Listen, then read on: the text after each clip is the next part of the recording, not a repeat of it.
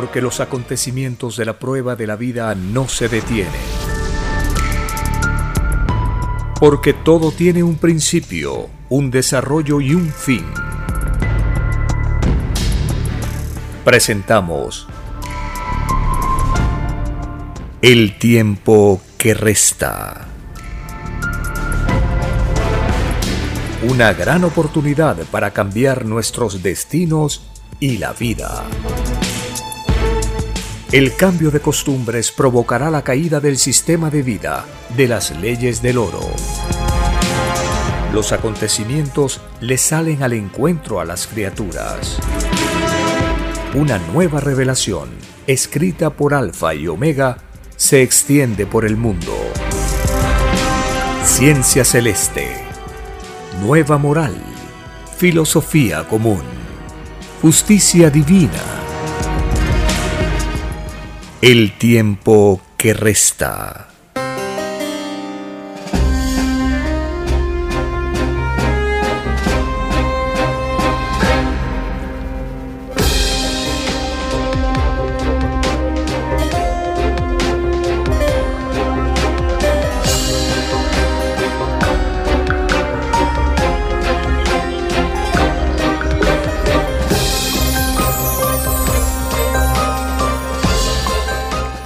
Agradeciendo al divino creador de todas las cosas, iniciamos una edición más de este programa para compartir las enseñanzas de las escrituras, conocer la nueva revelación del Cordero de Dios, que nos enseña el origen, la causa y el destino de las cosas, para saber cómo las leyes sociales permiten que los seres humanos podamos transformar la realidad que vivimos. Bienvenidos. Un saludo a las familias con quienes compartimos estas informaciones. Los padres, la madre, los hijos, las hijas, los hermanos, las hermanas, que estamos estudiando las escrituras y la revelación. La nueva doctrina nos explica que este planeta de pruebas es un lugar para aprender. Es una escuela del universo donde llevamos cursos, hechos, vida. La vida misma es un curso que llevamos, todos. No hay ser viviente que no esté bajo la ley de la prueba de la vida, de la materia y del espíritu. ¿En qué consiste la prueba de la vida? Consiste en defender, en salvar, en cuidar la vida. Es una primera necesidad. Sin la vida no podríamos conocer nada en este plano material. Por lo tanto, dice las escrituras, que todos los esfuerzos por cuidar, perfeccionar la vida son agradables al divino creador de la vida. Todo lo que se hace en contra de la vida, de la existencia, tiene juicio según el grado de responsabilidad.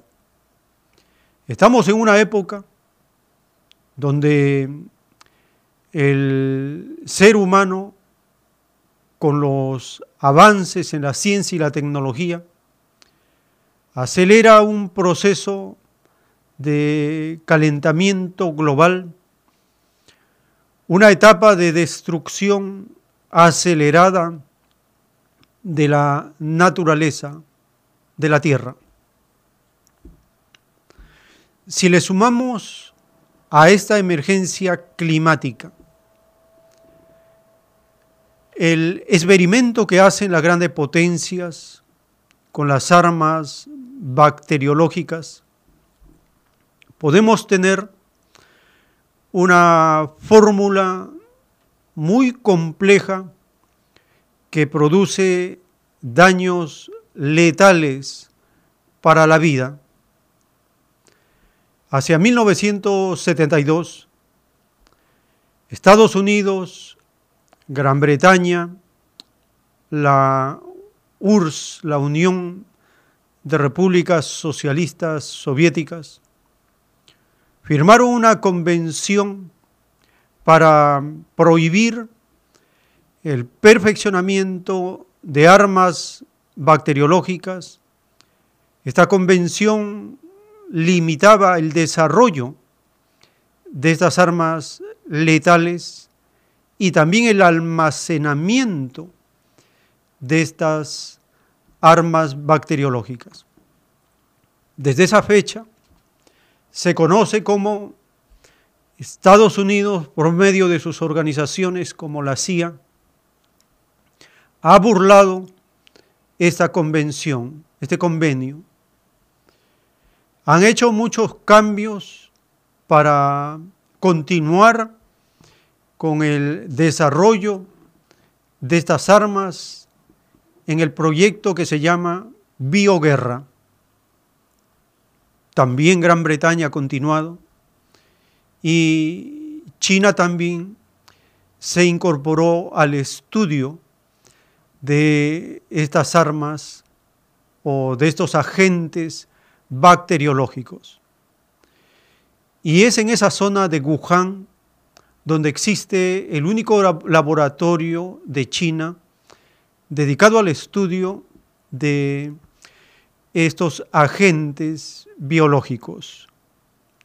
Es allí donde ha empezado esta nueva crisis con el coronavirus que la Organización Mundial de la Salud temporalmente, provisionalmente, ha denominado como 2019-NCOV ha denominado temporalmente a esta neumonía que tiene ya efectos letales para más de 600 personas y más de 30 mil personas que tienen o síntomas o sospecha de estar infectados, afectados por este virus, el 2019-NCOV, un nombre provisional. Las escrituras advierten acerca de plagas, pandemias, pestes. En el capítulo 6 del libro del Apocalipsis, cuando se desatan los sellos y los jinetes cabalgan, el jinete blanco, el rojo, el negro, el amarillo. Estos jinetes representan las fuerzas armadas. Esta alegoría de los jinetes apocalípticos se refiere a las fuerzas armadas del planeta. Y las grandes potencias son las responsables, las culpables de hacer proyectos, experimentos que van en contra de la vida. El mismo hecho, la misma determinación de prepararse para matar a otro, demuestra que no es un árbol plantado por el Divino Padre, y que de raíz serán arrancados de este planeta. Estos jinetes apocalípticos, el jinete amarillo, dentro de lo destructivo que son estos seres, estas organizaciones, estas instituciones de la muerte, está la peste, la pestilencia, las plagas, Estamos entonces en uno de esos jinetes o varios de estos jinetes simultáneamente que cabalgan en el planeta sobre la humanidad, provocando destrozos, crisis, mortandad, experimentos demoníacos de armas bacteriológicas sobre seres vivos. La bioguerra es un proyecto demoníaco de las grandes potencias capitalistas de Occidente que no titubean en hacer sus experimentos sobre poblaciones. En 1972 las denuncias de extender la sífilis por parte de Estados Unidos sobre población ha quedado en los archivos que se desclasifican temporalmente de Estados Unidos, ha quedado demostrados cómo han hecho muchos experimentos con estos patógenos, bacterias, virus, y utilizan a población para ellos ir perfeccionando cada vez más estas armas de la bioguerra. También se sabe cómo lograron hacer una mezcla letal de esta peste, de la fiebre, de la gripe española de inicios del siglo XX, cuando lograron rescatar de una adolescente a través del ADN este virus y hicieron experimentos con el SAR, con la gripe aviar, con la gripe porcina en el siglo XXI ya. Y Estados Unidos logró un, un arma bacteriológica muy potente. Barack Obama en el año 2014 hizo una moratoria acerca del desarrollo y perfeccionamiento de estas armas letales. Sabemos que estas moratorias no son rigurosas, siempre encuentran salidas, escapes, entradas por la ventana. Es usual en Estados Unidos. Con la llegada del dictador actual que gobierna esa nación, Donald Trump, él ha descabezado a estas instituciones que estaban en moratoria y deja como al abandono estas instituciones para provocar accidentalmente, involuntariamente, estas, estos patógenos, estos agentes bacteriológicos. Le sumamos a la administración norteamericana totalmente anticientífica, negacionista de la emergencia climática, negacionista del papel destructor de las grandes corporaciones contra la naturaleza. Le sumamos la excesiva humedad de este tiempo, las elevadísimas temperaturas que baten récord cada vez más y más como la registrada recientemente en el mes de enero del año 2020. En Europa bate récord la temperatura empezando ya este año 2020. Le sumamos las condiciones climáticas con los experimentos de las grandes potencias y tendremos una fórmula de lo que puede llamarse una tormenta perfecta para desencadenar estas pestilencias apocalípticas que estremecen y sacuden al planeta.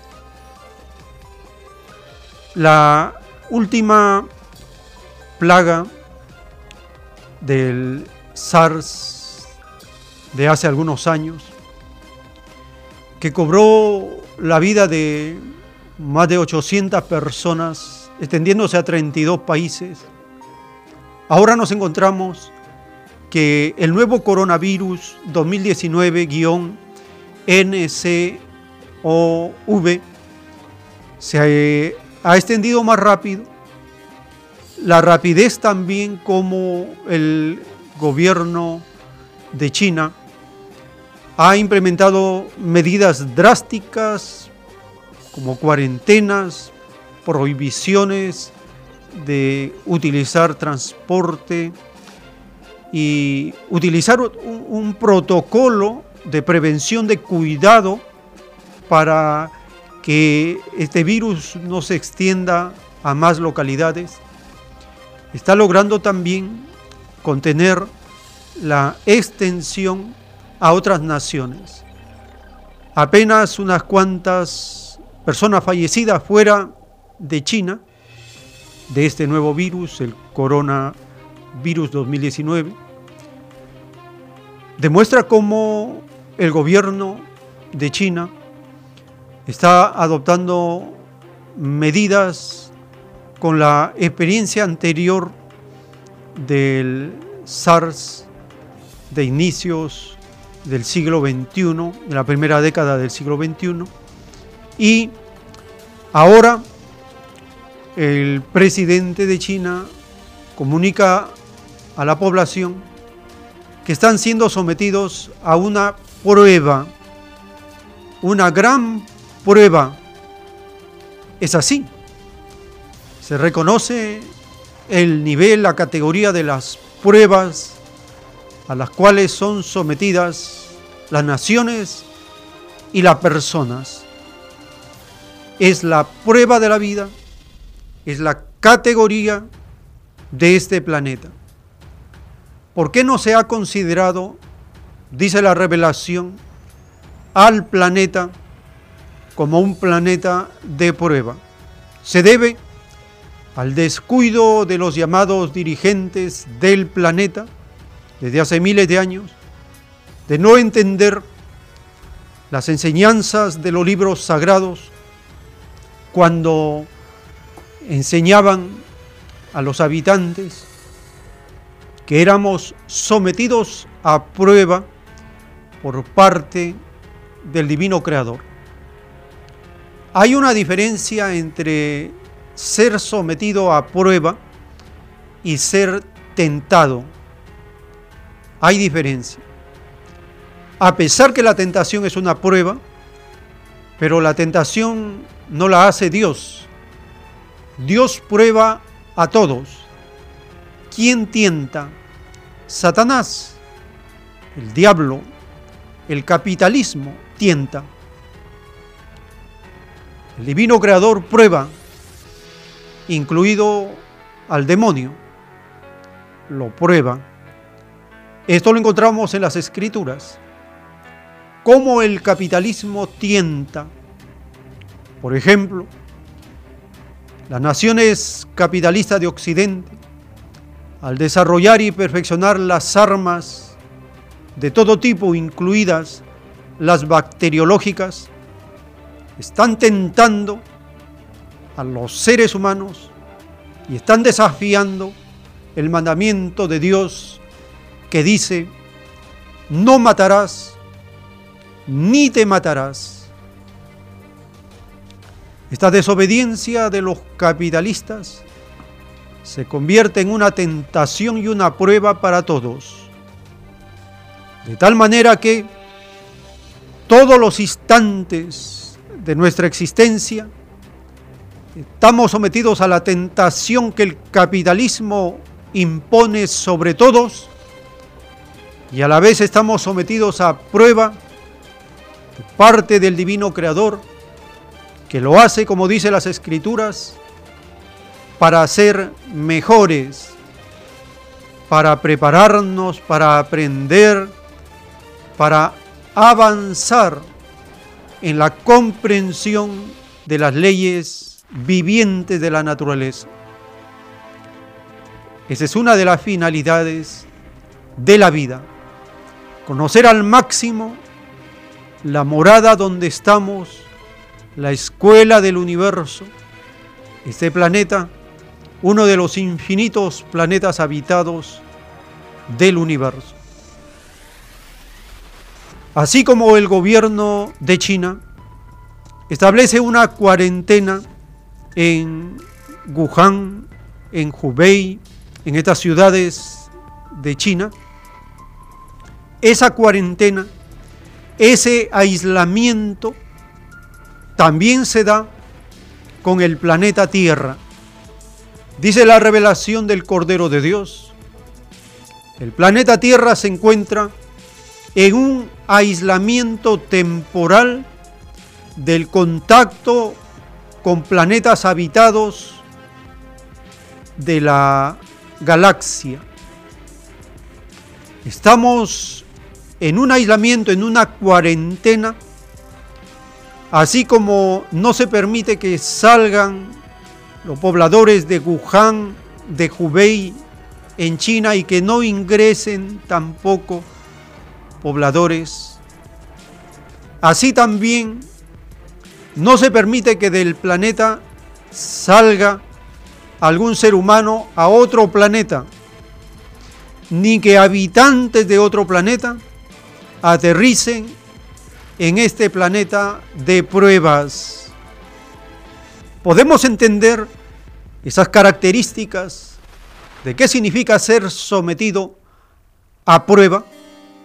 Lo podemos entender con los fenómenos, los eventos, los sucesos y las acciones que hacemos día a día, a nivel individual y colectivo.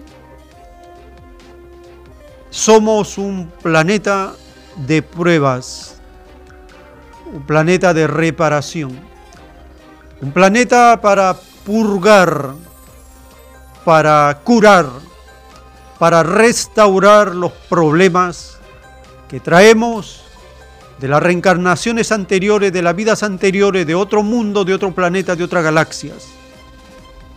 Esa es la realidad universal que ahora lo comprendemos con la luz del Cordero de Dios que explica las parábolas, las alegorías, los símbolos de las escrituras. Dice la revelación, durante miles de años el Divino Padre se expresó por parábolas. Ahora se voltea la moneda. Hemos visto una cara de la moneda. Padre Eterno se expresa por parábolas. Volteamos la otra cara de la moneda. El Divino Creador se expresa ahora por doctrina, por ciencia, por filosofía. Es la misma moneda. Las dos caras de la misma moneda significa la etapa de la no revelación y la etapa de la revelación que estamos viviendo. En esta etapa se dan a conocer lo que estuvo oculto a través del tiempo. Todo lo oculto que hacen los seres humanos ahora es conocido por la revelación del Cordero de Dios. Así lo anunció Cristo y así se cumple en este tiempo. Estamos entonces frente a un fenómeno profetizado en las escrituras como las consecuencias de la desobediencia a los mandamientos del Divino Padre en individuos y naciones. ¿Cómo se extiende este virus por las naciones? Hay tensión, hay preocupación en América Latina también. Iniciaremos esta jornada informativa compartiendo la información publicada acerca del informe del coronavirus en América Latina, en Chile y Perú.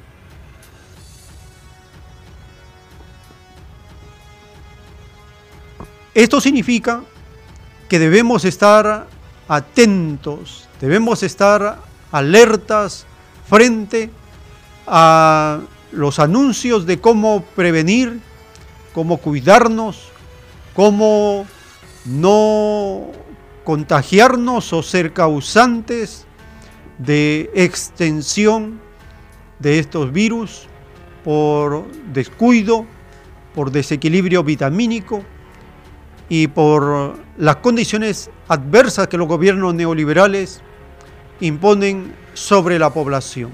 Somos vulnerables frente a la extensión de estos insectos transmisores de los virus como el coronavirus, el dengue, cosmopolita, que también se informa cómo está extendiéndose en esta temporada. Estamos entonces conociendo las consecuencias, los efectos, la extensión de este nuevo coronavirus por las naciones y hasta la Organización Mundial de la Salud está movilizando, destinando cantidades limitadas de recursos en dinero y provisiones para hacerle frente, en parte para paliar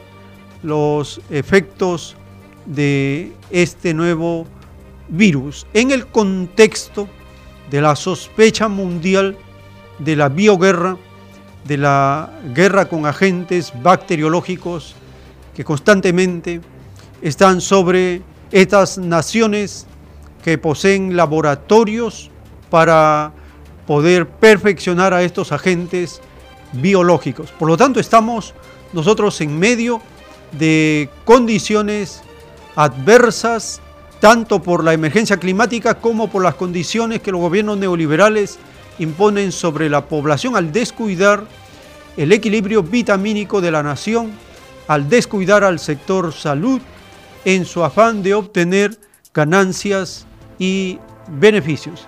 Estamos entonces para compartir esta primera información referida a los cuidados y prevención de este virus en Chile y Perú.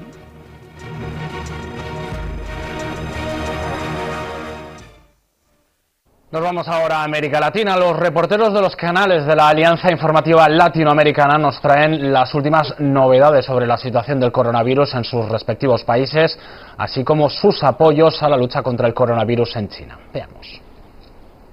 Hasta el momento no se han detectado casos de coronavirus en Chile. Hubo un caso sospechoso en la ciudad de Punta Arenas, en el sur de nuestro país. Sin embargo, eso se descartó.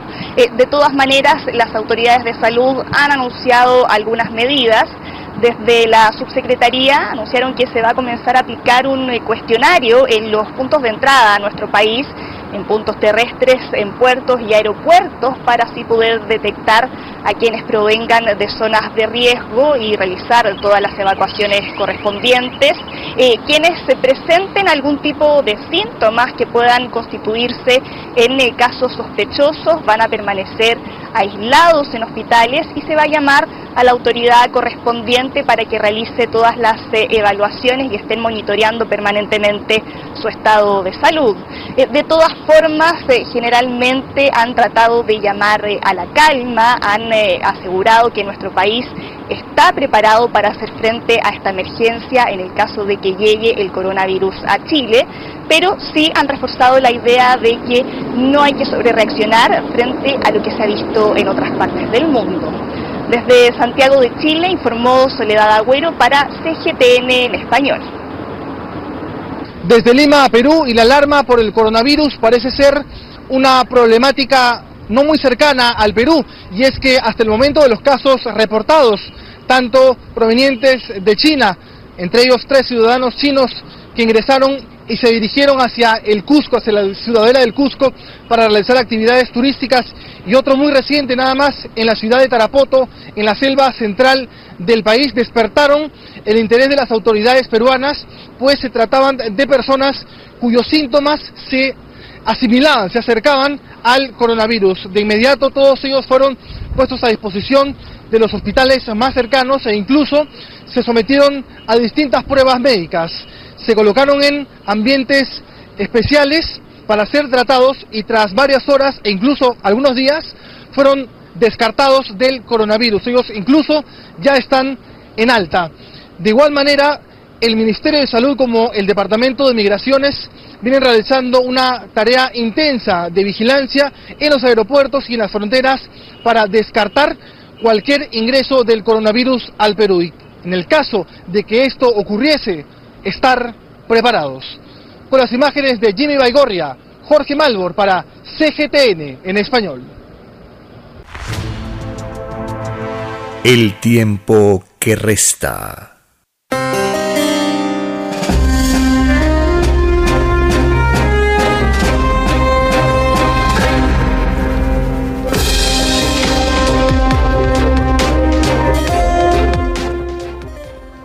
Las escrituras enseñan la moderación, el respeto a la vida, enseñan que todos nosotros tenemos responsabilidad porque a qué ser humano no se le ha dado la vida gratuitamente.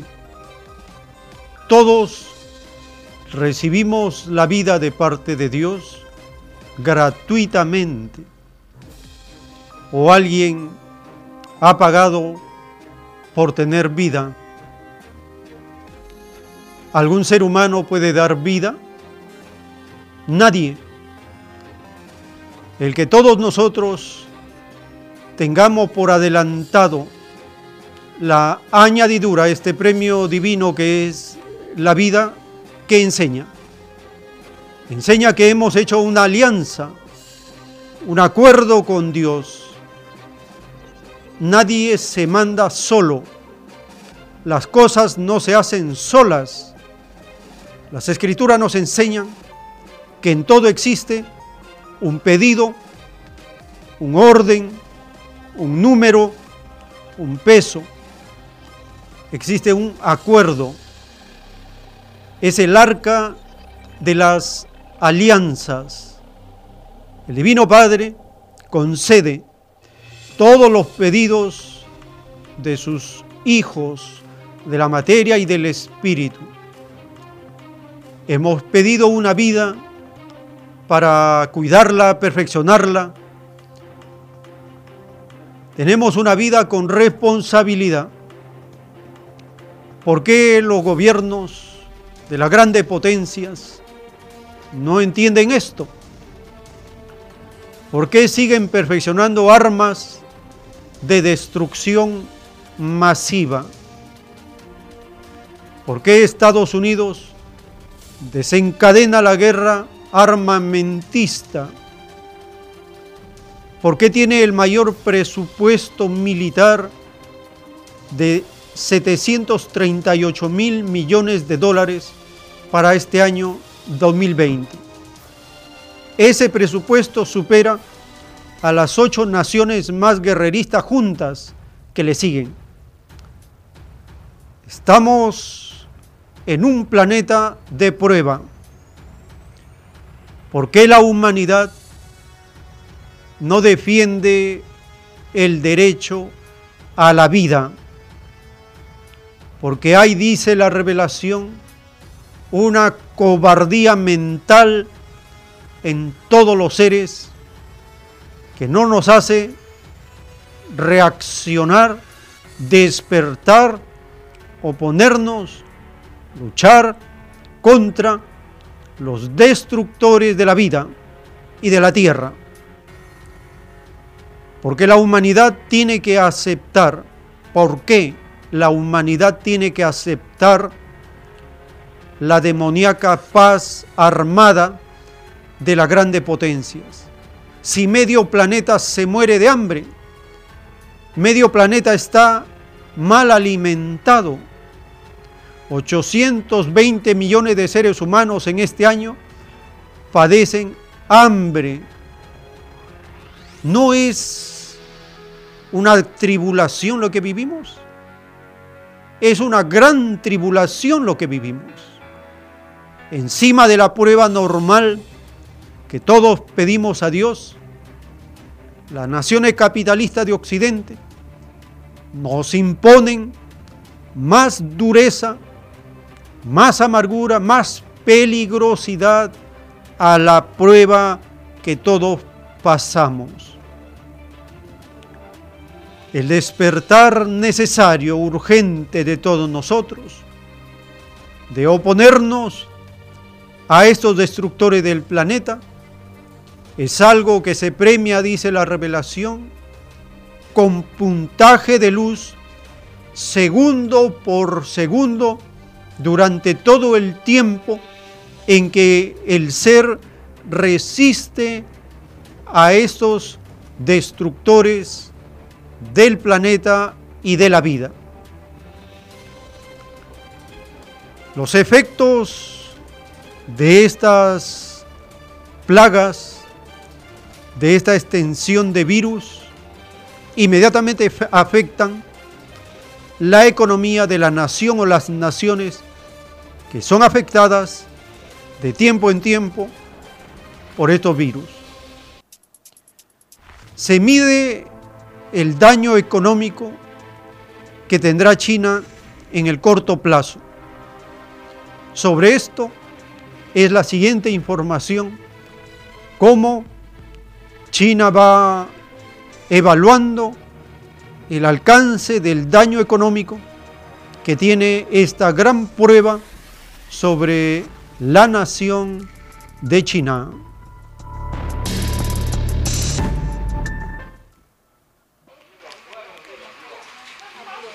Tras la propagación del coronavirus en la segunda economía más grande del mundo, el Banco Central de China dice que está preparando varias herramientas para compensar las consecuencias económicas del virus. Las medidas incluyen un mayor gasto fiscal y recortes en las tasas de interés. El banco asegura que aunque la epidemia podría perturbar las actividades económicas en el primer trimestre de este año, el impacto será temporal. Creemos que el impacto de la epidemia en la economía china es a corto plazo y temporal. El brote de la epidemia tuvo lugar durante las vacaciones del Festival de Primavera y tiene un impacto en las industrias de servicios como el turismo, la restauración y el ocio. Estimamos que la epidemia puede interrumpir las actividades económicas de China en el primer trimestre, pero una vez que sea controlado, la economía se recuperará rápidamente. Sin embargo, los impactos no se sentirán tan solo en la economía china, sino también en la economía mundial. Los turistas chinos gastan cada año 130 mil millones de dólares en todo el mundo. Además, una treintena de países para los cuales China es el primer destinatario de sus exportaciones van a verse afectados. Todo esto mientras los economistas se muestran optimistas sobre las tendencias a largo plazo de la economía china. Este miércoles la revista Forbes publicó un informe sobre el repunte del mercado de valores de China, señalando que la rápida respuesta de Pekín al nuevo virus ha ayudado a limitar su impacto en la economía.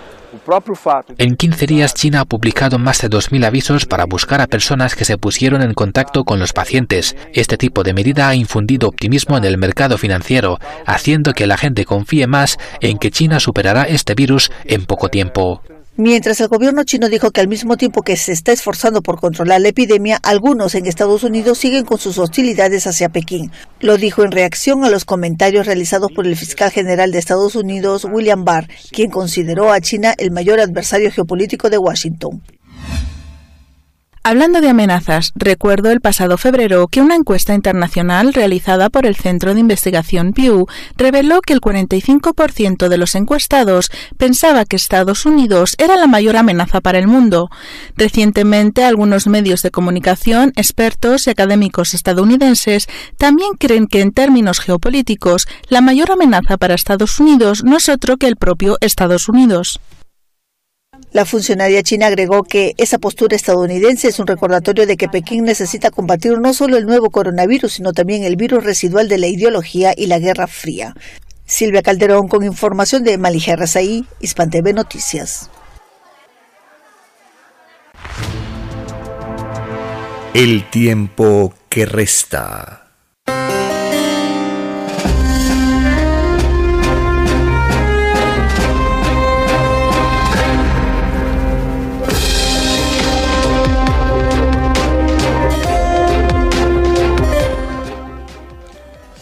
La excesiva humedad, la elevada temperatura, la falta de atención por parte de los gobiernos neoliberales a las poblaciones vulnerables, en el caso de Perú de la Amazonía, se reporta el ingreso del dengue cosmopolita al Perú. Esto es de importancia porque desnuda al neoliberalismo en el descuido que ellos hacen del sector salud. La salud es un derecho de todos los seres humanos. Y dice la revelación en los títulos de los del Cordero de Dios, en el título 2119, que todos aquellos desconsiderados que no les importó la salud de los demás, no entrarán al reino de los cielos. Empezando, dice la revelación, por los gobiernos que tenían la responsabilidad de prevenir, destinar los fondos que la misma población aporta y no estar con los afanes de querer privatizar al sector salud. Compartimos esta información relacionada con la llegada del dengue cosmopolita al Perú. Siete personas han fallecido luego de la aparición del dengue cosmopolita en el Perú. El Ministerio de Salud está recomendando no acumular agua en, recipientes para evitar la proliferación de zancudos que son los principales transmisores de esta enfermedad. Hay más recomendaciones, primero veamos la nota y luego hablaremos de ello. Si usted presenta fiebre, dolor en los ojos, articulaciones y sarpullido, acuda de inmediato a un establecimiento de salud porque puede ser que tenga dengue, enfermedad que de acuerdo al Ministerio de Salud, en lo que va del año, ha causado la muerte de siete personas en las regiones de Loreto y Madre de Dios. Los pacientes que han tenido dengue alguna vez se queda dentro de nuestra memoria inmunológica y si nosotros tenemos dengue nuevamente por otra variante o por otro serotipo, el paciente puede presentar síntomas mucho más graves. Hay sangrado también por las encías o por la nariz o tener una orina oscura o heces oscuras. Son signos de alarma. A nivel nacional, hasta la fecha, se han registrado 2.500 casos de personas con dengue. En Loreto ha vuelto a aparecer el dengue tipo 1, que desapareció en los años 90 y 91. Mientras que en Madre de Dios ha aparecido una nueva variante del dengue tipo 2, conocida como cosmopolita, que puede ser más agresivo. ¿Quiénes son las personas vulnerables?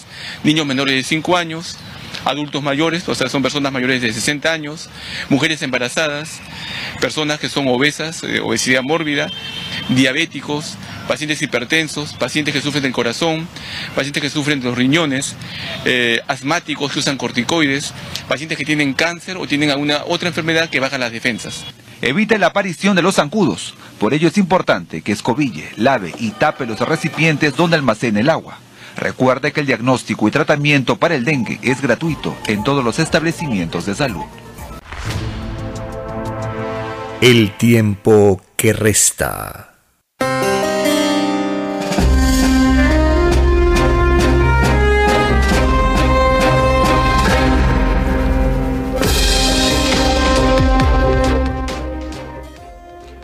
En el libro Lo que vendrá, que contiene los títulos de los rollos del Cordero de Dios, está escrito el título 438. La bestia, producto de la ambición y de la desigualdad, siempre luchó contra los que pedían un mundo más justo esta extraña lucha contra lo justo lo paga la bestia segundo por segundo, molécula por molécula, en que cada segundo y cada molécula le cuesta a los integrantes de la bestia vivir una existencia en mundos hipócritas e interesados, escrito por el enviado Alfa y Omega.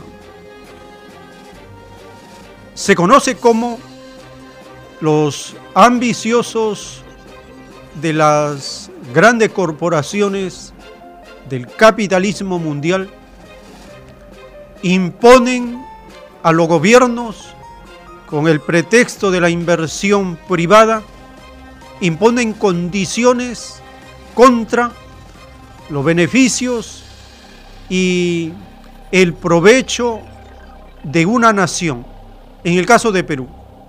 El extraño Ministerio de Economía y Finanzas informa que el Estado peruano se defenderá ante esta denuncia de arbitraje dada por la empresa corrupta Odebrecht contra el Estado peruano para una devolución de 1.200 millones de dólares. Estos ambiciosos, como los caracteriza la revelación, no creen en nadie, no creen en los derechos soberanos, no creen en la vida de la población. Solo les interesa acumular y aumentar la tasa de ganancia y acumular oro por lo medio que sea, en la forma más rápida, con el menor esfuerzo. Y los gobiernos neoliberales que le abren todas las puertas a los inversionistas, aún sabiendo que el Estado perderá, la nación perderá, la población sufrirá. Aún sabiendo esto, siguen firmando acuerdos, contratos, siguen dándole todas las facilidades a los inversionistas.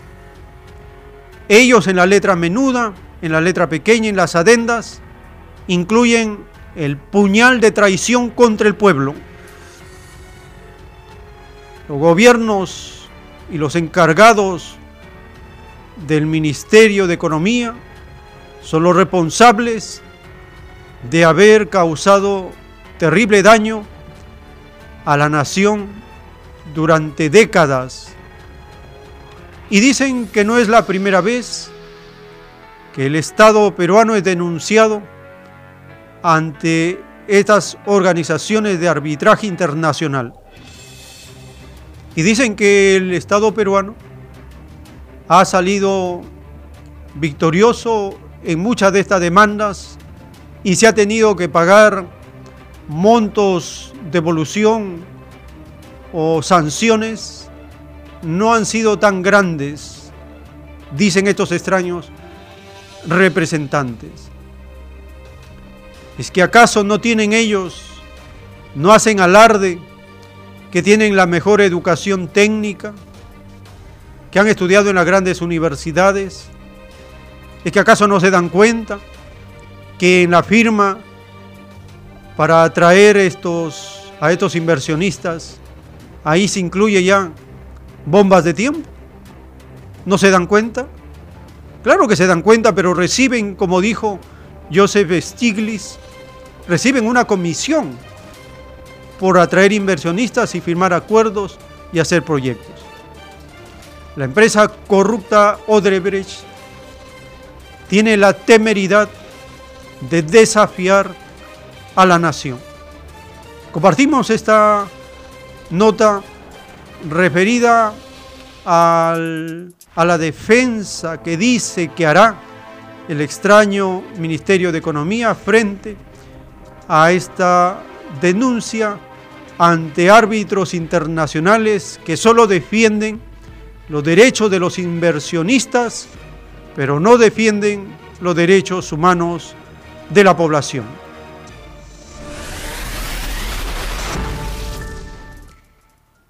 De inmediato el último minuto llega a través de un documento emitido por el Ministerio de Economía y Finanzas dando cuenta que el Estado peruano se defenderá ante la demanda presentada por Odebrecht que ahora exige una indemnización de 1.200 millones de dólares por el proyecto Gasoducto del Sur. Es un extenso comunicado en realidad, pero vamos a dar parte eh, de todo lo que se relata aquí. Dice, el Estado peruano, eh, con objeto de la demanda arbitral de la subsidiaria de Odebrecht, que están relacionados con las leyes anticorrupción que adoptó el Estado peruano en febrero de 2017. Eh, informa que es respetuoso de sus compromisos, tanto contractuales como internacionales.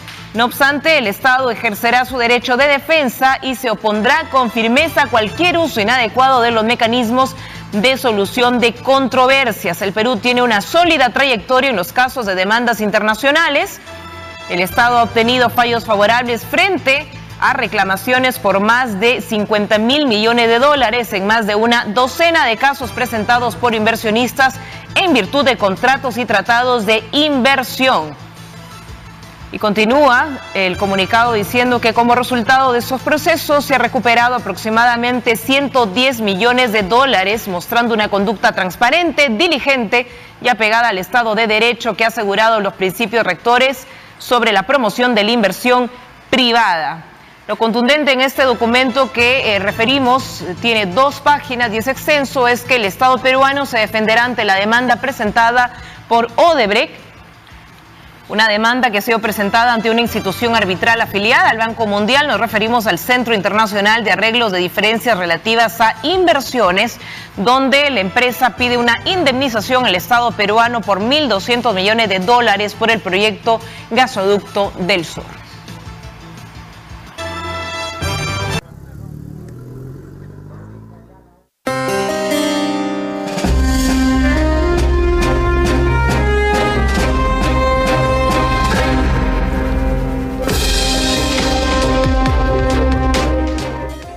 En el siguiente segmento abriremos la línea telefónica para compartir sus opiniones, sus aportes, sus datos acerca de la realidad que vivimos en el plano local, en el plano de la región, de la patria planetaria también. En este tiempo de duras pruebas para toda la humanidad. Estamos tomando determinaciones como una respuesta al despertar espiritual de los seres humanos.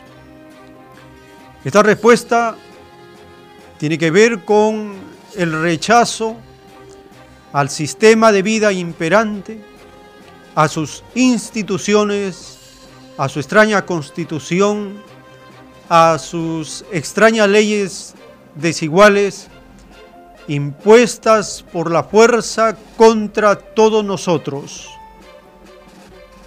Los espíritus reencarnados de este tiempo traemos un germen de lo común que está en constante desarrollo. Esto explica la insatisfacción en todo el planeta, en todas las naciones. Es el despertar espiritual que provoca un cambio en el curso de la historia de la humanidad. Teléfonos en la ciudad de Lima, 472-3110, 472-3184. Y desde las regiones de Perú marcando el 01 472 3383. Tenemos una primera comunicación. Aló, su nombre, de dónde nos está llamando. Aló. Aló. Francisco León. Adelante, hermano, te escuchamos. Hermano, por si acaso no lo estoy escuchando usted acá a través del teléfono, solamente de la radio. Ah, ¿Podría levantar el tono de su voz, por favor? Ahora sí, le escucho, ahora sí le escucho. Bien, ahora sí. Este, respecto a estas situaciones, el eh, escándalo este de la, esta empresa Odebrecht, en verdad es algo increíble lo que sucede en este aspecto. ¿Cómo es posible que alguien que comprobadamente nos ha robado, viene siendo investigado, eh, ha robado a nivel de todo el continente latinoamericano, sin embargo acá se le dan facilidades para que siga trabajando? Y se han firmado acuerdos que aunque la, muchos no quieren reconocer, son leoninos, son lesivos a los intereses de la nación. De tal manera que esta empresa ahora tiene la arrogancia, la audacia de demandarnos por no dejarles ganar dinero, no según ellos, que era para ellos. Entonces, al igual que la empresa Southern, en el caso de Tía María, que también se cree con derechos de eh, hacer en nuestro territorio lo que les da la gana y eh, beneficiarse económica económicamente de ello. Tenemos que todo esto se da en el curso de una de un neoliberalismo que convierte a los a los países en colonias, donde solamente sirven para ser saqueados, para ser expoliados. Y lamentablemente tenemos autoridades cómplices que disponen de lo que no es suyo para beneficio de esas empresas, para beneficio del nuevo orden mundial y en perjuicio de los pueblos. Nosotros somos prácticamente como inquilinos dentro de nuestra propia nación. Somos eh, países que deben ser eh, productores de materia prima sin ningún beneficio. Entonces todo esto nace, lamentablemente, hay que reconocerlo y, reiterarlo, de una constitución hecha por en el año 93 por el aprofujimorismo, ¿no? en concordancia y en acuerdo con el Fondo Monetario Internacional.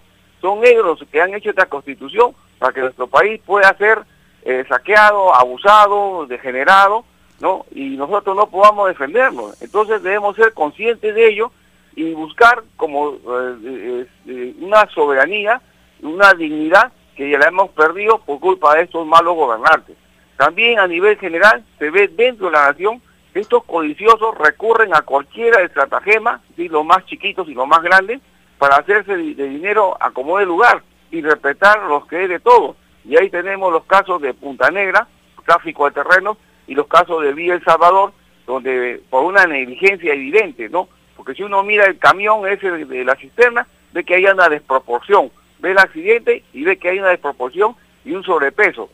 Y, el accidente de ayer que habido en, un, en pro por una, una explosión donde murió un trabajador venezolano, se ve que a estos por enriquecerse no les interesa la vida humana. Muy agradecido. Gracias, hermano, por su participación. Tenemos una siguiente comunicación. Estamos recibiendo sus llamadas. Aló, su nombre, de dónde nos está llamando. Aló su nombre, de dónde se comunica. Aló, hermano, muy buenos días. Acá habla de San Juan del Uruguay, Chala Rufina, hermano. Adelante, hermano, te escuchamos. Bueno, hermano, en primer lugar agradeciendo a nuestro bendito Padre Eterno por la llegada de la revelación Alfa y Omega, hermano, porque realmente uno que lee las Sagradas Escrituras ahí, bien claramente nos identifica ya el bendito Padre Eterno de dónde viene toda esta desgracia. La desgracia no es de ahora, desde el tiempo que vinieron los faraones.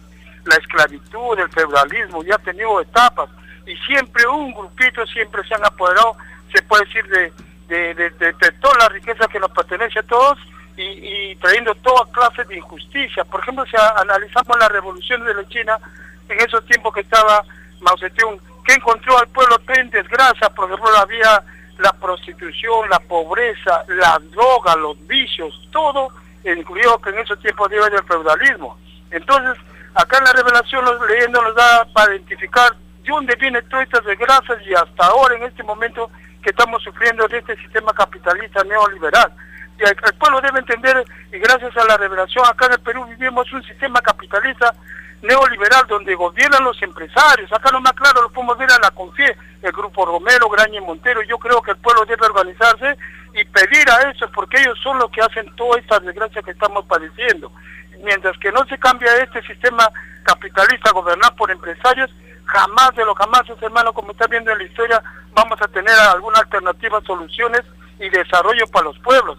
Se está viendo, por ejemplo, en Cuba, como en, Corea del Norte, todos esos, la gente vive, aunque no tengan la gran riqueza como se menciona, pero viven armoniosamente porque lo forma el sistema capitalista en una formación de principios, de valores a los seres humanos, que eso lo que acá realmente, como vivimos el sistema capitalista, somos indiferentes, insensibles, egoístas, hipócritas, todo lo malo que nosotros casualmente nos comportamos y padecemos, se puede decir las consecuencias de que este sistema como nos trae todas las desgracias.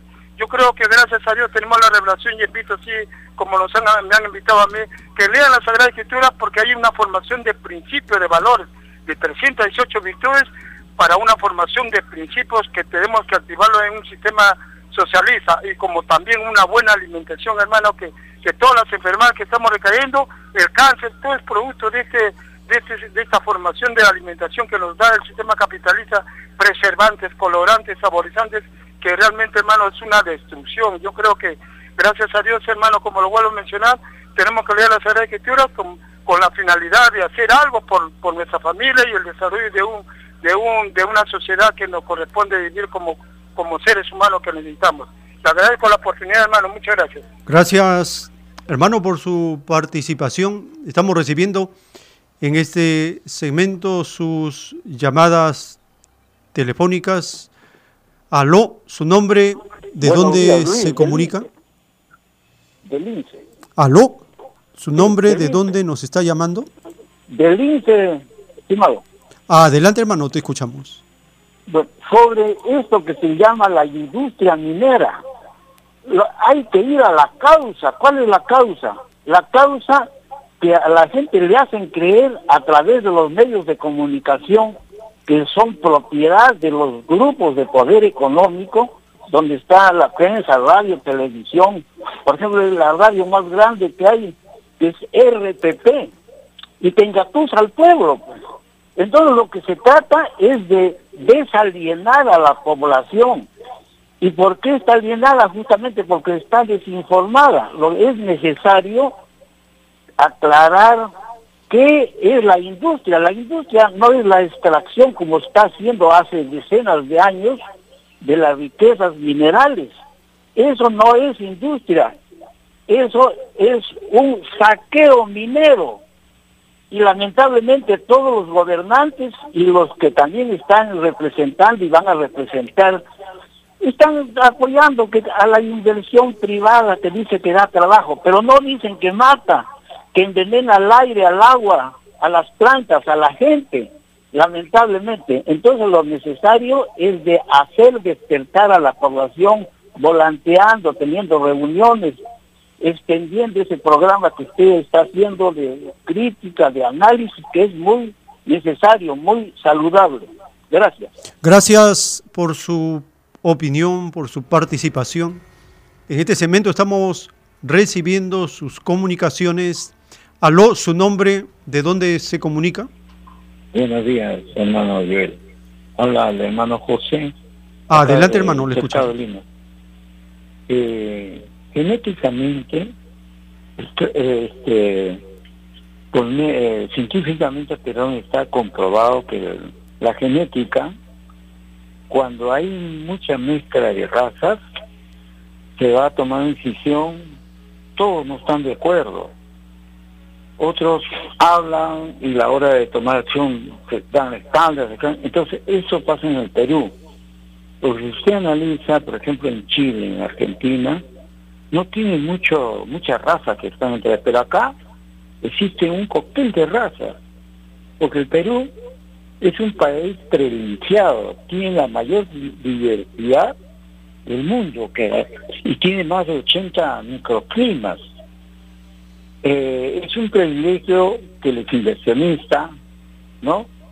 engañen y mienten y por eso por eso es que cuando el presidente se fue a reportarse a Donald Trump no sabemos qué directiva pero ya me enteré una de ellas que que den paso a los venezolanos para formar el caos y para que la genética sea este un caos en toma de decisiones en lucha de laborales lucha de injusticia entonces tenemos que cómo se llama tomar conciencia porque Jesús dijo mi pueblo será salvado por el conocimiento.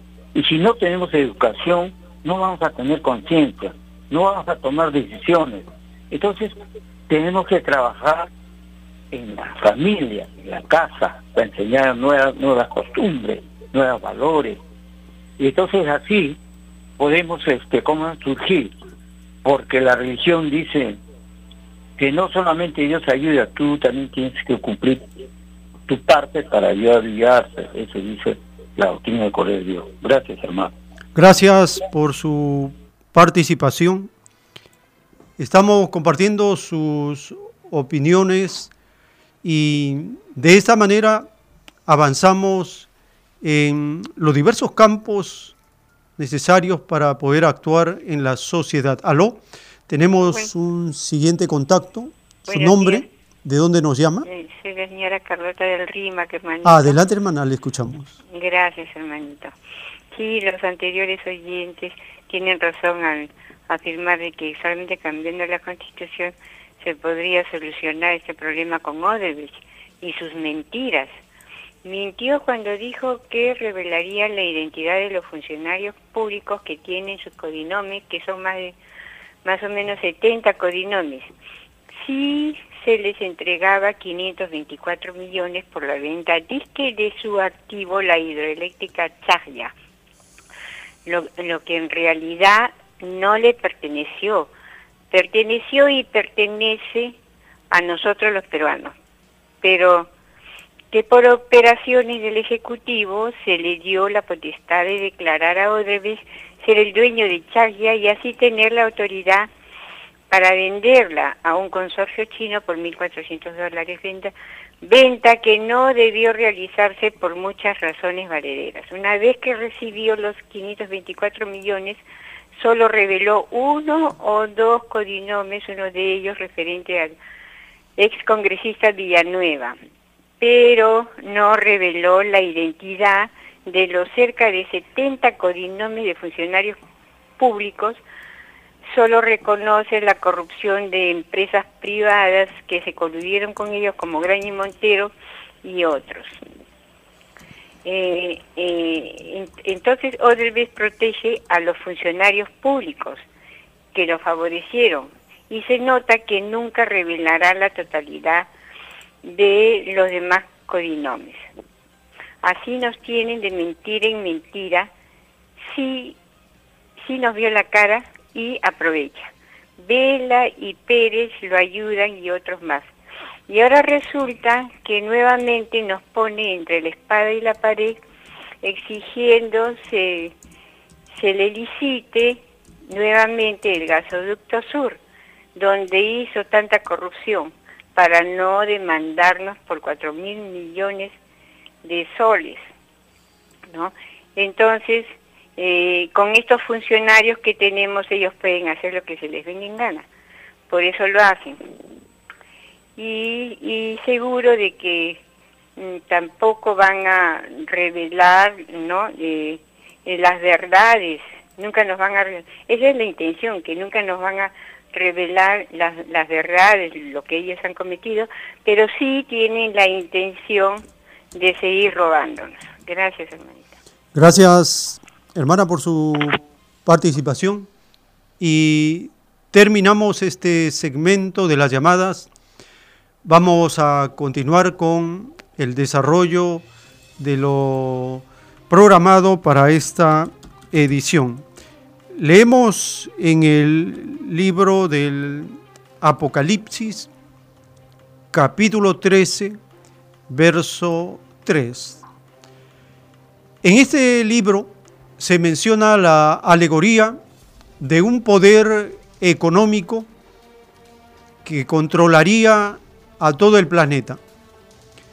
Dice el verso 3 del capítulo 13, vi una de sus cabezas como herida de muerte, pero su herida mortal fue sanada y se maravilló toda la tierra en pos de la bestia. Este verso, esta profecía, se ha cumplido en varias etapas del siglo XX, en varios momentos del siglo XX, y también tiene un cumplimiento en este siglo XXI. Lo grandioso de las alegorías de la Biblia, del Evangelio, es que son como unos fractales.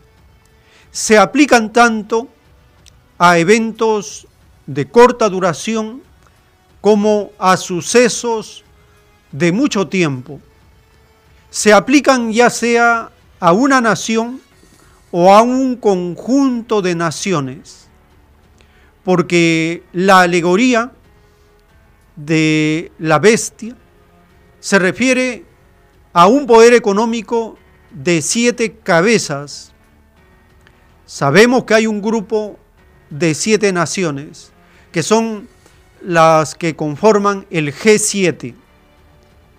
hubo temporalmente un grupo de ocho naciones considerada la más influyente, la más poderosas, las más desarrolladas, el G8. También está profetizado en el capítulo 17, verso 11 de las Escrituras, en el Apocalipsis. Nos hacemos la siguiente pregunta. Esta cabeza que fue herida de muerte corresponde al juicio político que sufrió una de las siete cabezas de la bestia recientemente. Esta herida de muerte corresponde al calvario que ha sufrido Donald Trump en Estados Unidos en los últimos meses, cuando fue llevado a un juicio político. Él mismo lo dice. Escucharemos cómo se lamenta y se consuela el dictador de Estados Unidos acerca del calvario que padeció estos meses cuando fue llevado a juicio y cómo se sintió herido acerca de esta gran prueba que tuvo que pasar por corrupción, por hacer uso indebido del poder y por otras, ellos le llaman inconductas que tienen estos extraños gobernantes. Escuchemos atentamente la palabra herido o herida que menciona el gobernante de Estados Unidos.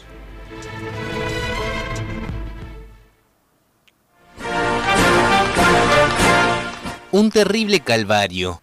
Así definió el jueves el presidente de Estados Unidos Donald Trump a lo que vivió durante su juicio político, en su primera declaración pública tras ser absuelto. My family, our great country, mi familia, nuestro gran país y su presidente han sido sometidos a un terrible calvario por algunas personas muy deshonestas y corruptas. Ellos han hecho todo lo posible para destruirnos, y al hacerlo le han provocado una grave herida a nuestra nación.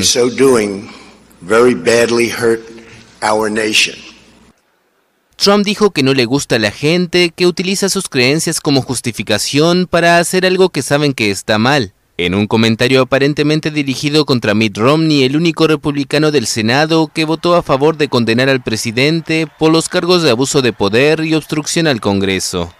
También afirmó que le desagradan a aquellos que dicen rezo por ti cuando saben que eso no es así, en una clara alusión a la presidenta demócrata de la Cámara de Representantes Nancy Pelosi, quien ha dicho en reiteradas oportunidades que reza por el presidente.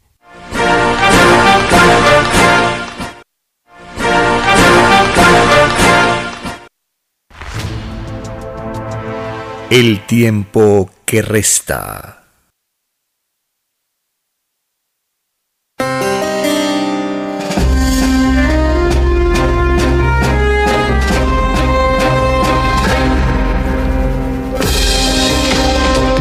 Claramente dice el capítulo 13, verso 3 del Apocalipsis. Vi una de sus cabezas como herida de muerte, pero su herida mortal fue sanada, y se maravilló toda la tierra en pos de la bestia. Esta herida de muerte es el juicio político.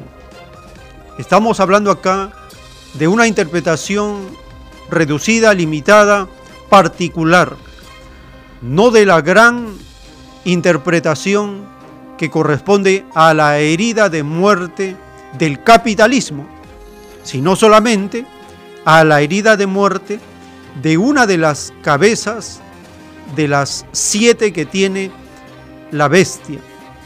Vi una de sus cabezas como herida de muerte, pero su herida mortal fue sanada.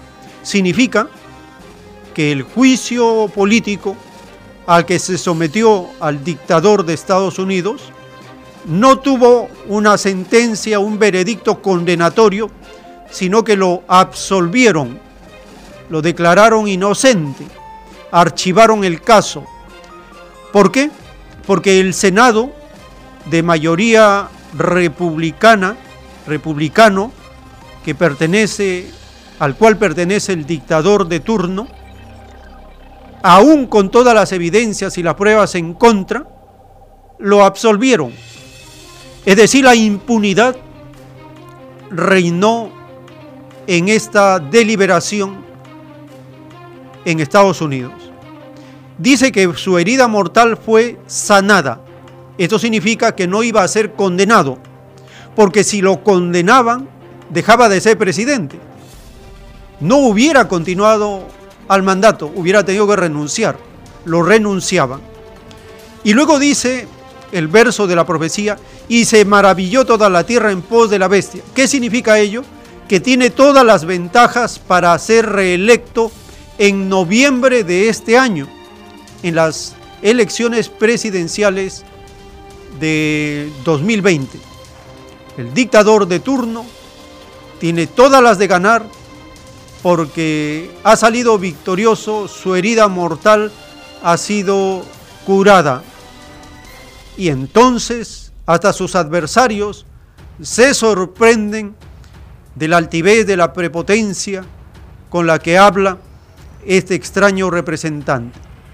En la siguiente información, referida al informe anual que hace el dictador de Estados Unidos, conocido como el discurso del Estado de la Unión, escucharemos una cantidad de mentiras que habla este extraño gobernante y que son contabilizadas, registradas una por una por el verificador de mentiras, de noticias falsas, de desinformación que transmite cada vez que habla el dictador de Estados Unidos. Compartimos entonces esta información referida al informe del Estado de la Nación realizada el 5 de febrero de 2020, un día antes de la absolución por parte del Senado en este juicio político considerado por el dictador como un calvario, como una gran herida, como algo doloroso que tuvo que pasar él y su familia y la nación, por parte de unos corruptos, por parte de gente horrible. Así dice el dictador. Escuchemos esta información referida al informe del Estado de la Nación.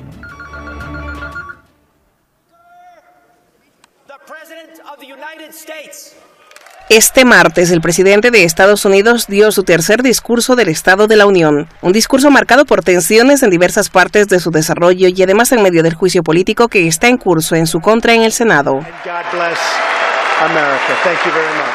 Esta fue la escena más notable de la tensión donde la presidenta de la Cámara de Representantes, Nancy Pelosi, rompió el texto del discurso de Trump una vez que él terminó sus palabras. Momentos antes al inicio del discurso, el mandatario había evitado estrecharle la mano a Pelosi. Además, mientras es de costumbre que los asistentes se pongan de pie y aplaudan las palabras del ponente, ella permaneció sentada. Estos gestos en especial fueron destacados cuando Trump habló sobre una cooperación con el Congreso para bajar el precio de los medicamentos. Solicito una legislación bipartidista que logre el objetivo de reducir drásticamente los precios de los medicamentos recetados. Obtenga una factura en mi escritorio y la promulgaré de inmediato. Los demócratas gritaron, HR3, en referencia al proyecto de ley que aprobaron en la Cámara Baja sobre los mismos medicamentos que dice Trump y el Senado de mayoría republicana que lo tumbó. Trump defendió su política en especial sobre los medicamentos y seguros, diciendo que terminó con el auge del socialismo poniendo fin al Obamacare. Además destacó sus logros comerciales. Nuestra estrategia ha funcionado. Hace días firmamos el nuevo e innovador acuerdo con China que defenderá a nuestros trabajadores. Hace seis días reemplacé el Telecan y firmé el nuevo acuerdo entre Estados Unidos, México y Canadá. Los demócratas respondieron a estas alegaciones tras su discurso. El tratado entre los Estados Unidos, México y Canadá fue mejorado enormemente debido al arduo trabajo y los valores que mis colegas demócratas llevaron a la mesa de negociaciones. No importa lo que diga el presidente sobre el mercado de valores, lo que importa es que millones de personas luchan por sobrevivir o no tienen suficiente dinero al final del mes después de pagar sus gastos. No obstante, Trump no mencionó nada sobre el impeachment en su contra, cuya votación se espera realizarse el miércoles en el Senado, donde sus correligionarios le van a absolver de abuso de poder y obstrucción al Congreso. A cambio, Trump reiteró su promesa de devolver al país a los militares estadounidenses desplegados en Afganistán y repitió las políticas injerencistas en América Latina, tachando de tirano al gobierno venezolano, reiterando el apoyo al autoproclamado presidente interino Juan Guaidó, quien estaba presente en el Congreso. Trump dijo que con estas políticas quiere ayudar a los venezolanos, cubanos y nicaragüenses. Cristina Leiva con información de Ramin Bajizadeh, Hispan TV Noticias. El tiempo que resta.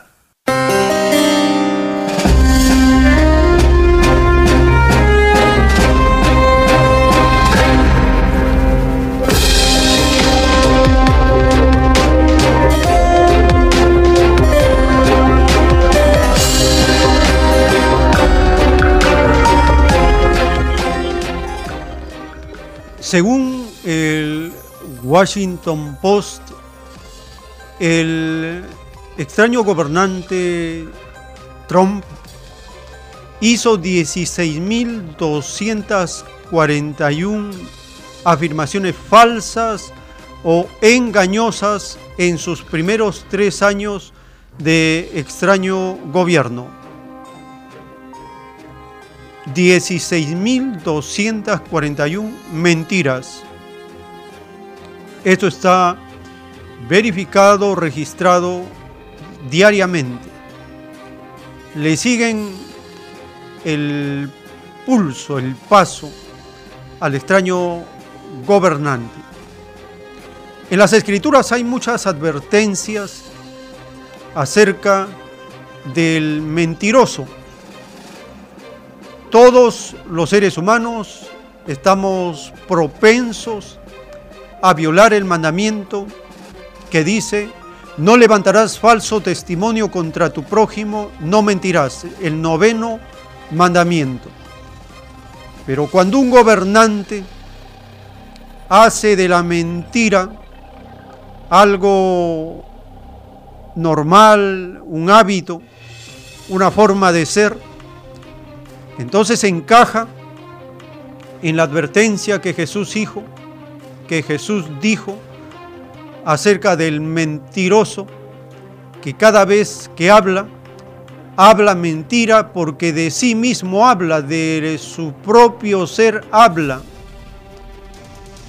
Y ese extraño personaje, dijo Cristo, es un hijo del diablo porque el diablo solo mentiras habla.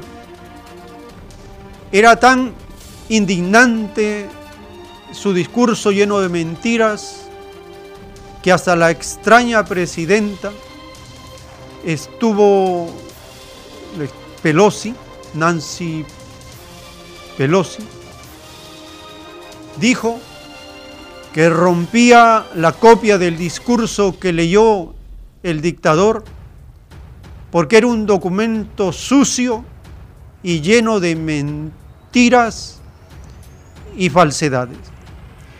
Esta extraña presidenta, Nancy Pelosi, también está dentro de la caída y la condena de la profecía bíblica, cuando señala en el capítulo 13, verso 11, se levantará una bestia que tiene la semejanza de un cordero con dos cuernos, pero habla como dragón.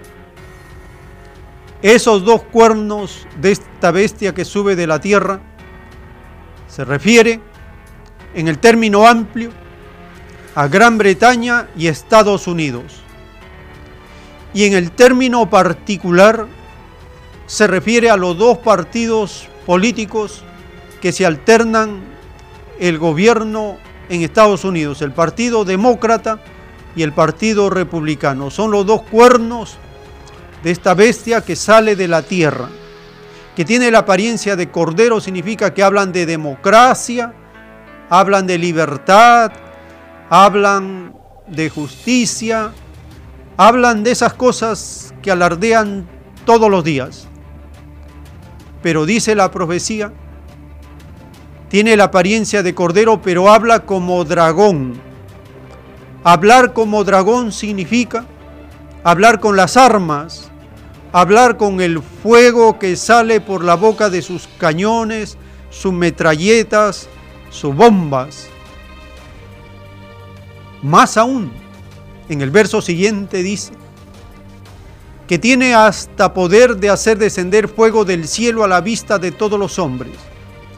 Ese fuego que cae del cielo son las bombas atómicas.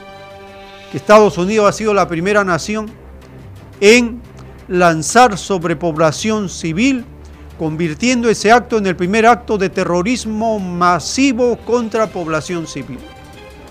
Todo esto está profetizado en el capítulo 13 del libro del Apocalipsis. Hay que interpretarlo de acuerdo a los eventos que ocurren en el tiempo presente que nosotros vivimos. Estamos entonces en pleno cumplimiento de profecías referidas al fin de los tiempos y explicando el cumplimiento amplio, planetario de la profecía y en la forma de fractal, el cumplimiento particular y hasta singular de la profecía. Porque las cosas en la naturaleza tienen un carácter general, un carácter particular y un carácter singular. Eso es ley común en la naturaleza. La profecía tenemos que entenderlo también en esa amplitud general, particular o singular, porque en todo ello encaja perfectamente la alegoría de las escrituras, la parábola de las escrituras. Por algo fue escrito en esos términos, porque tiene todo este cumplimiento correcto en la naturaleza y en la sociedad.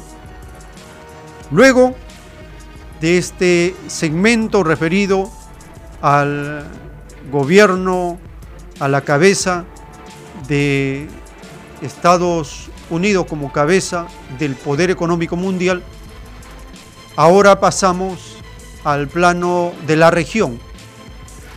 Tanto en Chile como en Perú, el nivel de legitimidad que tiene la constitución como las instituciones está en una crisis terminal. La última encuesta publicada acerca en el Perú acerca de el nivel de representatividad que tiene el actual Congreso con la población, un 53% dice que este nuevo Congreso elegido el 26 de enero de 2020 no representa a la población. No lo representa. Un 53% antes que estos extraños congresistas electos, antes que asuman su función, ya un 53% dice que no lo representa. Eso se llama crisis de representación. Si preguntaran acerca de la satisfacción que tiene la población con la constitución vigente, también la mayor parte de la población diría que esta constitución no defiende los beneficios, el provecho, el progreso, el desarrollo de la población, que es una constitución ilegítima, espuria, resultado de un fraude electoral hecho por una cúpula de gente comprada para escribir y aprobar unas leyes, una constitución, un marco legal para el sector privado, para los inversionistas, para la mafia económica de la nación. Crisis de legitimidad más crisis de representación es una combinación explosiva que flota en el ambiente nacional. Eso mismo flota en Chile y explotó, estalló el 18 de octubre de 2019. Actualmente se publica una encuesta donde el 72% de la población está de acuerdo en tener una nueva constitución, a pesar que el extraño gobierno es un cadáver que sigue muriendo, a pesar que no tienen legitimidad, se presentan ante la prensa como si fueran ellos los que controlan la situación de crisis. Y es algo despreciable y ruin su comportamiento de los ministros y de el extraño dictador llamado presidente Piñera en Chile. Compartimos esta información referida a una encuesta acerca de la respuesta de la población frente a una nueva constitución en Chile.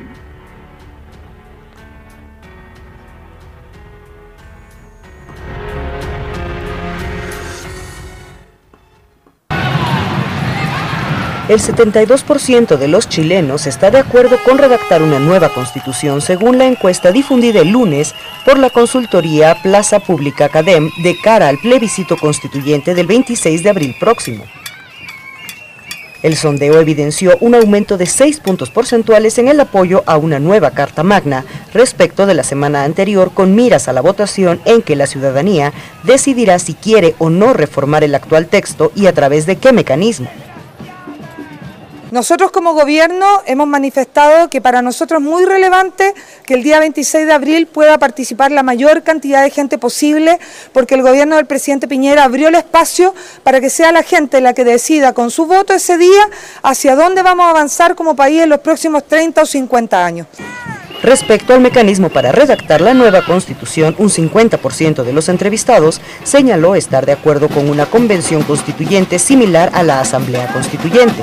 El 42% se inclinó a su vez por una convención mixta compuesta en partes iguales por legisladores y ciudadanos electos para ese fin. Al gobierno le interesa la participación, para nosotros extremadamente relevante y en ese sentido esperamos que rápidamente se despejen las dudas y así obviamente nuestras organizaciones civiles puedan participar. En cuanto al tema de las manifestaciones ciudadanas, el 59% de los consultados se mostró a favor, mientras que el 39% no las avaló. El país sudamericano registra intensas movilizaciones sociales desde el 18 de octubre del año pasado en contra de la desigualdad y el actual modelo económico. Para el 91% de las personas encuestadas, es bastante probable que retomen las movilizaciones masivas en marzo próximo porque terminará la temporada de veraneo. Frente a ese eventual escenario, el 43% de los entrevistados consideró bastante probable que se pueda llevar a cabo el plebiscito en un contexto de relativa normalidad, frente al 57% que lo consideró poco o nada probable. El estudio se realizó entre el 29 y el 31 de enero anterior a tres meses de que iniciaron las protestas en Chile, la crisis social más grave desde el retorno a la democracia en 1990. Con información de la oficina en Santiago, Chile, Noticias Xinhua.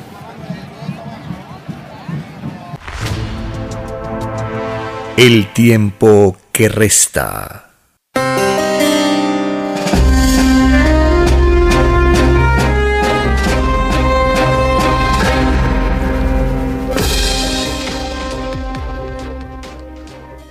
Dice la revelación que en los rebaños empiezan en Chile, Perú, se extenderá el mandato de Dios acerca de crear, hacer un congreso de trabajadores, un congreso de obreros. Ese es el mandato de Dios. Que los humildes gobiernen. Que los trabajadores tengan el control de la economía. Que los trabajadores gobiernen la nación. Ese es el mandato de Dios. En las escrituras y en la revelación. ¿Por qué los trabajadores no gobiernan en el planeta? Es una pregunta que hace estremecer al sistema capitalista. Las bases del capitalismo se estremecen cuando se hace esta pregunta. ¿Por qué los trabajadores no gobiernan? En los últimos 39 años, en Chile, los trabajadores, la población que aportó a las AFP, ha llegado a acumular un ahorro de 240 mil millones de dólares en 39 años. Es una cantidad de recursos, de riqueza social que pertenece a todos los trabajadores de Chile. Pero ¿quién controla esa riqueza social inmensa? ¿Quién la gestiona? ¿Quién la administra? Un pequeño grupo, una cúpula que hace lo contrario al beneficio colectivo, beneficia al sector privado. No es de ellos esa riqueza social. En el caso del Perú, hay un acumulado en los aportes de las AFP de 160 mil millones de dólares. Estamos hablando de una cantidad de riqueza social semejante o cercana al presupuesto de un año fiscal en el Perú. Es cercana esa cifra al presupuesto de un año fiscal en el Perú. Lo acumulado por los aportes de trabajadores a las AFP. Ese dinero no le pertenece a esa cúpula que controla, administra, gestiona esa riqueza social. Pertenece a todos los aportantes, a los trabajadores. ¿Y cómo la gestionan? La gestionan en el sector financiero, en la bolsa de valores, en transferencia de capital a otras empresas, un mal manejo de esa riqueza social que no les pertenece. Bien claro decía el mandamiento de Dios, el décimo, no codiciarás los bienes ajenos. Este mandamiento va directamente a esta mafia económica que se ha enquistado en cada nación y que hace y deshace en contra del legítimo derecho de los trabajadores que son a quienes les pertenece esos aportes, tanto de las AFP como del sector de los pensionados en el caso del Perú. Una riqueza social inmensa para poder gestionar y desarrollar mejor una economía colectiva. El sector privado, por la ambición desmedida, no solo es un sector corrupto como está demostrado en Chile, en Perú y en todas las naciones, es un sector corrupto, dado a las coimas a los chantajes, a los contratos fraudulentos y de pésima calidad, dados a, los privilegios fiscales. Es una mafia corrupta el sector privado. Y se encarga de calumniar al sector público estatal, diciendo que el sector público y estatal es más corrupto que ellos. El sector social que somos la mayoría, nos vemos afectados en esta lucha de corruptos. ¿Está calentándose el ambiente? Sí, tanto en la naturaleza como en la sociedad. Está caliente. En el caso de Chile ha explotado, en el caso de otras naciones está explotando y en el caso del Perú es inevitable que explote en algún momento. Para eso tenemos que hacer práctica, experiencia, formación de el proyecto de nación que sea opuesto al capitalismo. Puede tener, dice la revelación, cualquier nombre. El nombre sería lo de menos, lo importante sería el contenido, el modo de producción opuesto al capitalismo. Eso sería lo importante, lo determinante, porque tendría que ser una forma de producción, un modo sustentado en las leyes igualitarias, que es opuesto a las leyes desiguales en las cuales vivimos. Vivimos el intento de legalizar las leyes desiguales. ¿Por qué decimos el intento? Porque no lo consiguen todavía. Si lo consiguieran totalmente, seríamos como esos esclavos a los cuales se les pone una cadena y una bola de hierro. Somos esclavos en otra forma.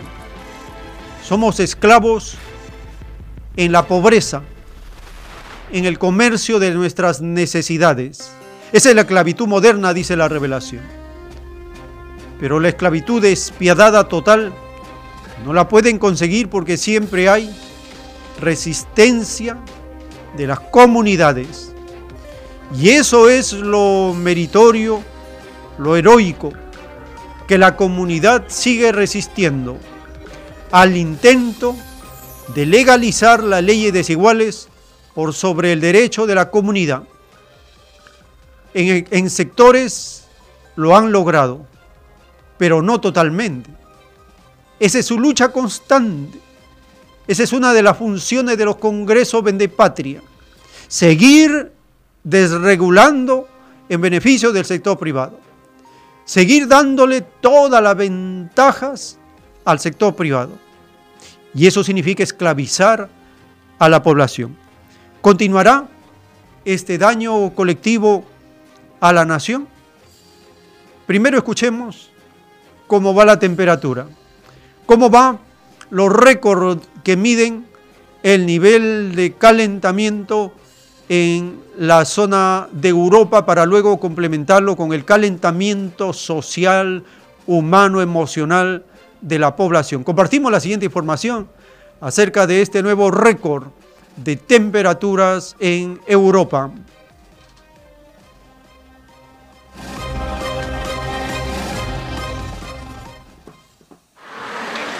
¡Qué calor!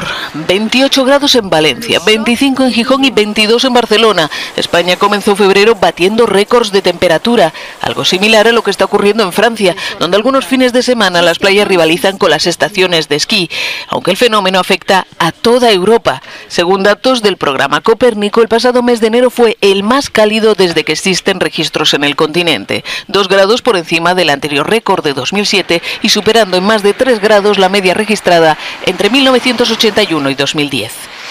Este calor fuera de lo común se ilustró claramente en los Alpes austríacos, donde la nieve derretida y el agua de los glaciares inundaron localidades e hicieron intransitables muchas vías. También en Rumanía el aumento del agua en las regiones montañosas centrales provocó el desbordamiento de ríos. En el otro extremo, la escasez de agua se está convirtiendo en un grave problema en muchos países. Este embalse de Bulgaria muestra los efectos de una sequía excepcional en pleno invierno. El tiempo que resta.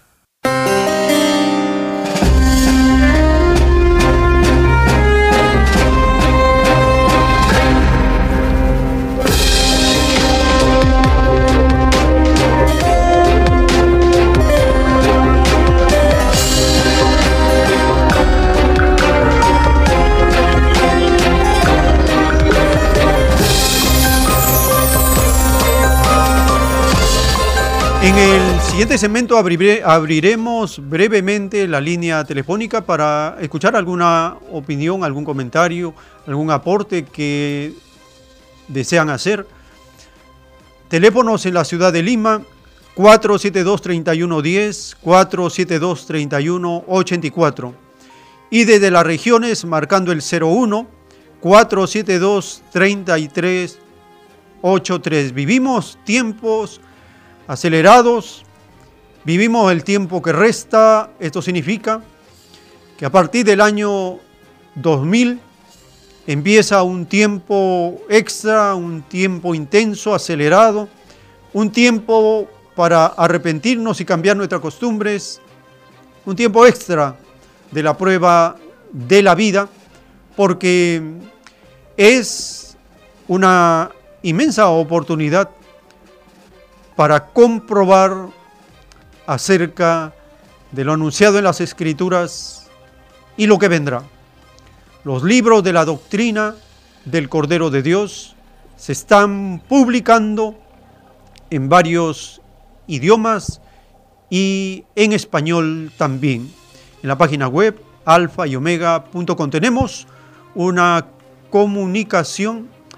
Aló, aló, su nombre de dónde nos está llamando. Estamos en este breve segmento recibiendo sus comunicaciones. Aló, su nombre, de dónde nos llama. San Martín de Porres. Adelante, hermano, te escuchamos. En conclusión, yo creo que eh, el pueblo debe presionar para que este nuevo Congreso eh, se comprometa ¿no? a hacer algún cambio en la constitución del Estado, en este modelo neoliberal. Y también, para de esa manera, desenmascarar a estos oportunistas, en su gran mayoría han sido elegidos. Entonces, eh, hay que luchar, hay que desenmascararlos y hay que hacer tomar conciencia al pueblo de que eh, sin luchas no hay victorias, sin desenmascarar a estos señores, sin cambio de costumbres, sin cambio de perspectivas, no habrá un cambio que beneficia al pueblo peruano. Eh, ellos solitos van a caer en contradicciones ahí se decantarán aquellos que tienen alguna buena voluntad y aquellos que han entrado solamente para llenarse los bolsillos de dinero. Muy agradecido. Gracias hermano por tu participación y es así. El despertar de la población con cambio de costumbres asusta al capitalismo. Tenemos un nuevo contacto. Aló, su nombre, ¿de dónde nos llama? Gloria al Padre. Gloria al Padre, María. Adelante, hermano. Hermano, cuando usted dice ¿no? que Donald Trump es la cabeza de la bestia, constantemente miente, ¿no? Mentiras tras mentiras. Y eso lo trasladamos también a los medios de comunicación, ¿no? Que constantemente mienten, mienten, mienten y no hay con... Creo yo que esa es una de las causas de por qué la sociedad está dormida, ¿no? Ahora, ¿qué es lo que le espera a ellos, a los a esos periodistas que se prestan para la mentira. Ganan buenos sueldos, buenas comodidades tienen, pero a costa de la mentira. ¿Qué destino para ellos de acuerdo a la doctrina? Y las señales de Cristo, hermano. Las señales de Cristo se han cumplido ya, hermano, porque mire, si analizamos lo que dice la Biblia, analizamos correctamente, parece que sí, ¿no? O sí, pero la mayoría de los religiosos lo rechazan están esperando que Cristo aparezca en las nubes. Cuando la Biblia dice también que primero tiene que venir, ¿no? Gracias, gracias. Gracias, hermano, por tu participación. Estamos compartiendo brevemente sus llamadas en estos minutos finales del programa, recordándoles que salimos todos los sábados de 8 a 10 de la mañana, los domingos de 10 a 1 de la tarde, con repetición de 7 a 10 de la noche. Salimos también por la red de plataformas de podcast en Spotify, en Anchor, el tiempo que resta. También por el canal de YouTube el tiempo que resta y transmitimos ahí programas en vivo de estas ediciones los sábados los domingos y también hacemos videos temáticos con interpretación de las profecías de las escrituras de acuerdo a los eventos y los personajes del tiempo presente que encajan exactamente en las profecías. Tenemos la última llamada de este cemento. Aló, su nombre, de dónde se comunica. Buenos días, de San Juan de Miraflores, eh, a Deus. Adelante, hermano. miren, hermano, este, se sabe que esto ya ha sido ya comprobado a nivel ya de, que es un, digamos, un trabajo de laboratorio, lo, del problema de, de este virus, coronavirus, es una, de, una evolución hecho, es un cóctel de virus que ha sido hecho, digamos, en, en laboratorio, porque así nomás por así no, no se ha presentado. Ahora, lo, el caso es el siguiente, que hay un plan del, de los Illuminati de reducir la población a 2 millones, dos mil millones de habitantes. Y ese plan lo están haciendo con virus, con guerras, con bacterias, están haciendo con, bueno, matando de hambre, matando la agricultura con las minas, con el pretexto de minas, eh, digamos, este, para que haya hambre a nivel planetario, eh, digamos, y todo eso eh, ya suma miles o millones de, de, muertes, ¿no? En Afganistán, en el Medio Oriente, ¿cuántos, cuántos, este, ¿cuántas muertes han habido? Ahora, el, método también por de los, laboratorios, el método también de la, hambruna, los transgénicos, todo eso es un plan ya, ya que ya está este, estructurado para poder este, reducir esta población a un millón de habitantes o a dos millones, que lo, a mil millones de habitantes o dos mil millones de habitantes, ellos lo que quieren es ese, ese, ese objetivo. El resto no vale, no sirve. Entonces, este, estamos pues ante esta, esta situación de pandemias y todo. Y, por ejemplo, Holanda ya sacó su pastilla para los de la tercera edad, que cualquier persona de 65, 70 años para adelante puedan este, tomarla, comprarla en la farmacia y eliminarse, ¿no? Porque cuando están, digamos, este, aburridos de su vida, personas que ya están cansados de, vivir, entonces eh, está legalizado en Holanda ya comprar una pastilla en la farmacia y tomarla y morir. Y a lo que dijo, digamos, la, representante del Fondo Monetario, eh, Cristina Legar, que los ancianos, los jubilados, pues son una carga y que se debe hacer algo porque se debe se debe reducir este, la, población de digamos de, a partir de los, eh, los jubilados ¿no? bien hermano te agradecemos por tu participación. hermano estamos en los minutos finales de esta edición. Te agradecemos hermano por tu participación por tu aporte. Y a ver si el día de mañana continúas explicando un poco más dado que estamos en el minuto final de esta jornada informativa de los sábados de 8 a 10 de la mañana. De esta manera hemos compartido en esta jornada informaciones relacionadas con el cumplimiento de las advertencias de las escrituras acerca del mal uso que se hace de los elementos patógenos, cómo la bioguerra se convierte en un arma peligrosísima y también cómo las grandes potencias siguen perfeccionando estas armas bacteriológicas a pesar de la moratoria de las treguas o de los intentos por detenerlos.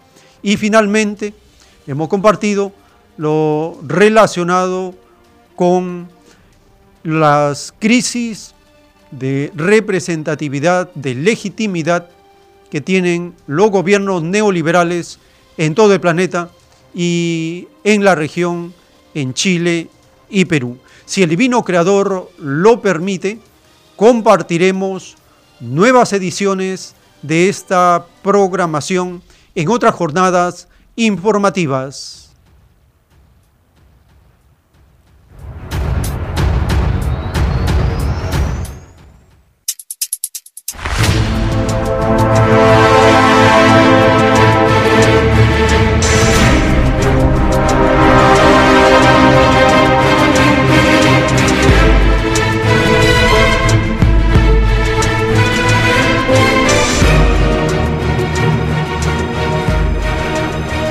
Porque la vida en desarrollo no se detiene en ningún instante.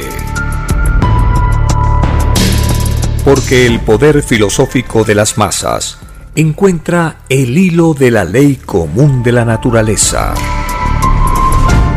La igualdad triunfa en la prueba de la vida. Por el principio de un nuevo amanecer en la historia humana, hemos presentado El tiempo que resta. Para ver el reino de Dios, para vivir el nuevo estado de cosas del nuevo mundo.